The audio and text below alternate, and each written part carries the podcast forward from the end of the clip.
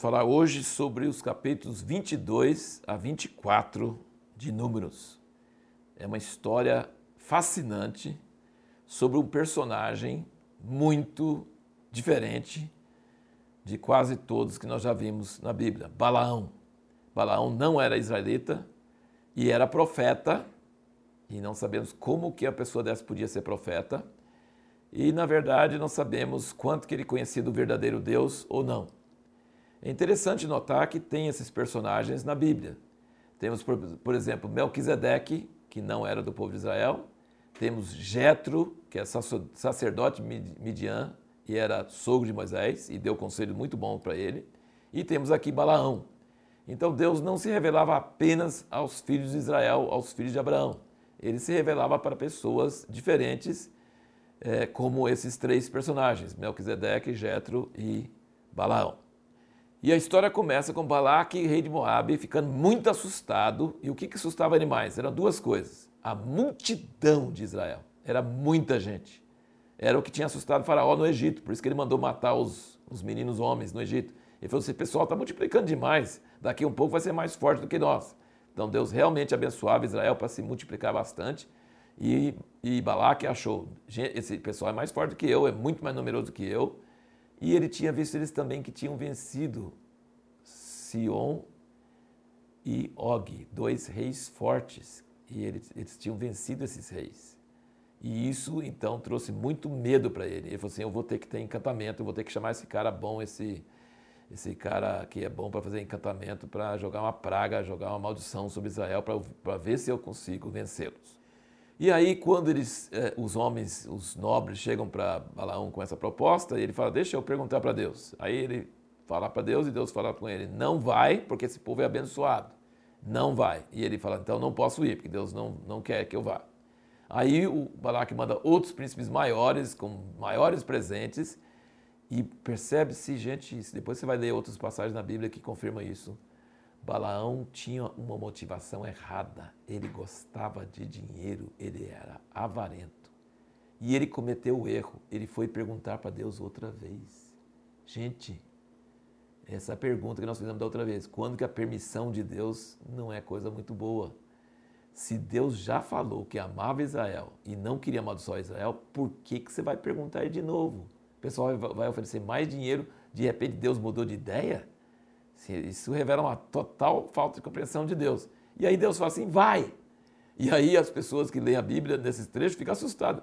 Deus fala: vai, e ele vai, todo alegre.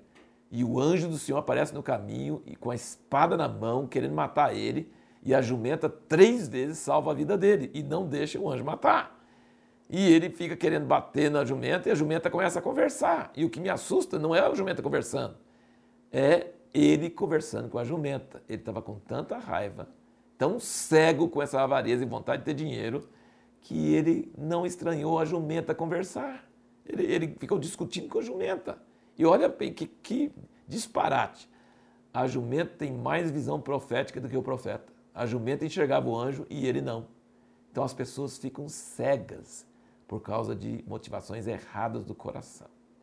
Mas Deus falava com esse cara.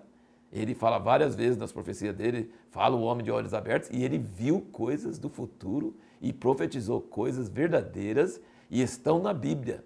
Só que no fim ele se deu muito mal. Você pode notar no capítulo 23, versículo 10, que ele fala, ele termina uma das, das profecias dele, fala assim, que eu morro a morte dos justos. Gente, ele não morreu a morte dos justos. Ele morreu junto com os pecadores. Ele não teve um bom fim, não. Então, gente, pessoas que têm altos dons proféticos, pessoas que são usadas por Deus para curar pessoas, pessoas que têm contato com o sobrenatural, podem ir para o inferno, sabia? Podem ir para o inferno. Deus pode usar pessoas, essas pessoas podem falar palavras de Deus, podem fazer milagres e se dar mal. Tá? O dom de você ter dons de Deus não quer dizer que você está, nem, nem, nem quer dizer que você é salvo. É uma coisa assim que você precisa tomar muito cuidado, porque Balaão é um exemplo disso. Ele teve revelações verdadeiras. E aí é a pergunta: será que o anjo queria matar ele mesmo? Talvez, não sei. Ele falou que se a jumenta não tivesse desviado, ia matar. Mas eu acho que o mais certo é que o anjo queria passar um grande susto nele, para ele não teimar e falar coisa errada na profecia. para ele só falar coisas certas da boca de Deus. E foi o que ele fez. Né? Tinha quase escapado, tinha quase morrido, então ele teve temor de Deus e ele só profetizou coisas boas e Balaque ficou com muita raiva dele.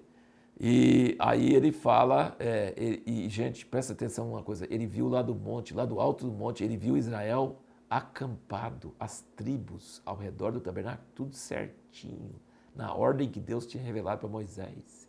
E quando ele viu Israel naqueles acampamentos, tudo certinho, a unção de Deus veio sobre ele.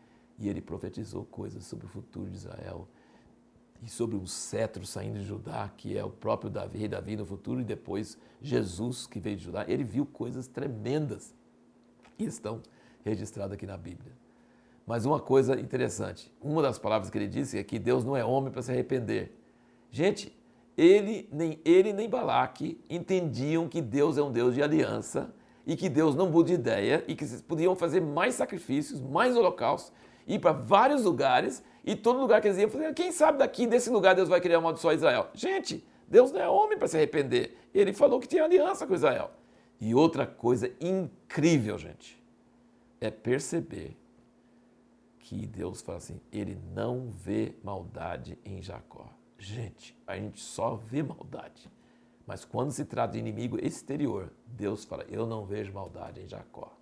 Então Deus tem uma misericórdia, uma graça, uma proteção, um cuidado. Ele trata duro com Israel, mata as pessoas erradas, julga com juízo, mas ele, diante de inimigos de fora, ele fala: Eu não vejo nenhuma maldade em Israel. Gente, a imagem que você tem de Deus aqui em todos esses capítulos e episódios é algo tremendo, algo que deve encher o nosso espírito de gratidão, de reverência diante de Deus. E cada vez que a gente lê, a gente vai poder ver coisas novas e diferentes. Muito maravilhoso ler todas essas coisas. A pergunta que nós vamos tratar no próximo vídeo é: existe alguma fórmula para aplacar a ira de Deus? Por que muitos avivamentos poderosos não deixaram frutos permanentes? Acho que são duas perguntas dessa vez. Né? Existe alguma forma para aplacar a ira de Deus? Alguma fórmula? Toda vez que você fizer, ele vai acalmar? Existe isso? E por que muitos avivamentos poderosos deixaram quase nada de frutos permanentes.